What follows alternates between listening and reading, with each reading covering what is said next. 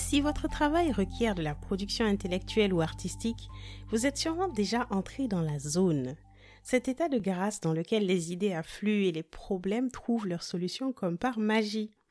Quand j'y suis, moi, je suis comme une enfant, tant tout prend sens et je me sens telle Wonder Woman ou Michelle Obama. Yes, I can. Mais comme toutes les bonnes choses, il y a un hic. Entrer dans la zone est complètement fortuit pour certains. On se sent en forme, il fait beau, l'esprit est clair, le corps est sain, et on atteint des pics de productivité. Ou alors c'est tout le contraire. On est dépité, déprimé, et tel avec l'énergie du désespoir, on déverrouille des compartiments inconnus de notre créativité. Vous penserez sûrement, mais si c'est hasardeux, pourquoi diable Ini m'en parle-t-elle dans l'efficientiste? Minute papillon, j'y viens. Il est possible de se mettre dans les dispositions pour entrer dans sa zone. Bienvenue chez l'efficientiste, le show de l'efficacité personnelle et professionnelle pour apprendre à faire plus avec moins. Je suis Ini, ravie de vous retrouver pour un nouvel épisode comme chaque mardi partout où vous écoutez vos podcasts préférés. Comme Alice qui s'engouffrerait dans le pays des merveilles lors d'une de ses rêveries notoires, vous pouvez vous aussi poser le cadre pour déverrouiller les multiples loquets de votre superbe machine à penser.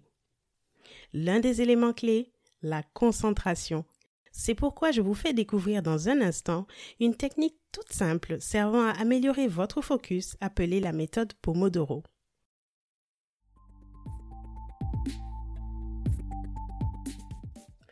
En bref, cette technique consiste à alterner des temps de concentration sur une tâche donnée avec des temps de pause plus ou moins longs.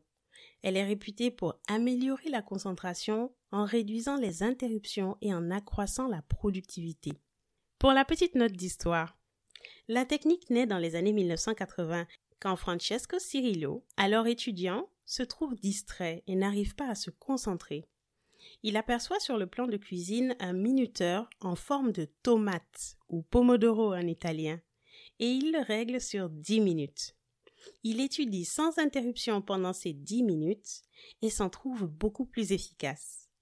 C'est ainsi qu'après des ajustements et moultes adaptations, il affine la technique autour de 20 minutes de focus, suivi de 5 minutes de pause, à répéter 4 fois maximum avant de prendre une pause plus longue de 15 à 30 minutes.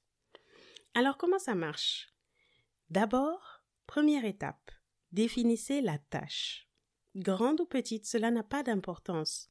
L'essentiel, c'est de vous y consacrer avec toute votre attention pendant le temps défini. Deuxième étape, réglez le minuteur sur 25 minutes. Faites un pacte avec vous-même. J'y consacrerai les 25 minutes sans aucune interruption. Troisième étape, travaillez sur cette tâche jusqu'à ce que le minuteur sonne. Soyez en immersion. Si entre-temps vous réalisez que vous devez faire autre chose, notez-le sur une feuille de papier et reprenez votre concentration.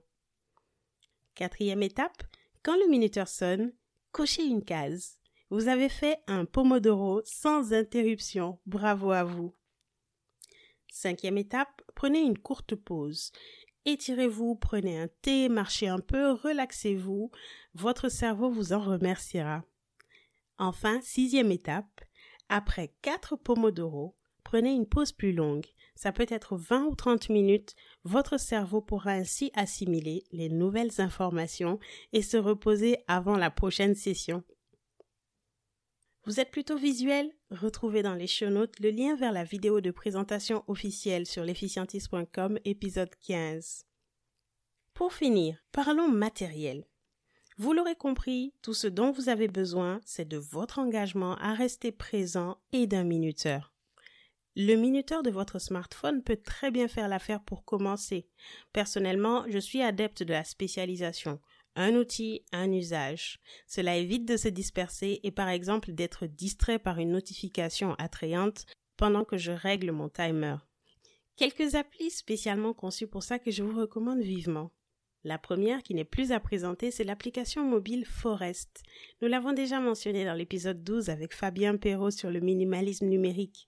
Elle vous permettra de rester focus pendant le temps que vous aurez défini. En bonus, plus longtemps vous restez concentré et plus votre forêt s'agrandit dans l'application. Si comme moi vous êtes en appartement et que vous ne pouvez pas vous permettre d'avoir un animal de compagnie, eh ben un petit arbre ça fait pas de mal. Deuxième, l'application officielle Pomodoro Timer. Elle est simple, elle est efficace, elle est basique. Si vous recherchez plutôt une interface web ou si vous voulez complètement, comme moi, éloigner la tentation du smartphone pendant tout votre temps de concentration, je vous recommande l'application web Pomodoro. Pour les plus techniques ou les chefs de projet, essayez Kanban Flow. C'est une combinaison entre Kanban et time tracking dans le même outil. Rendez-vous dans les show notes pour un lien rapide vers chacun de ces outils. J'ai hâte de savoir quel Pomodoro a fonctionné pour vous. Dites-le moi en commentaire ou en message direct sur Facebook ou Instagram at l'efficientiste. Quant à moi, je vous donne rendez-vous mardi prochain, même endroit, même heure, partout où vous écoutez vos podcasts préférés. D'ici là, portez-vous bien et souvenez-vous, vous êtes ce que vous avez de plus précieux. Alors prenez soin de vous.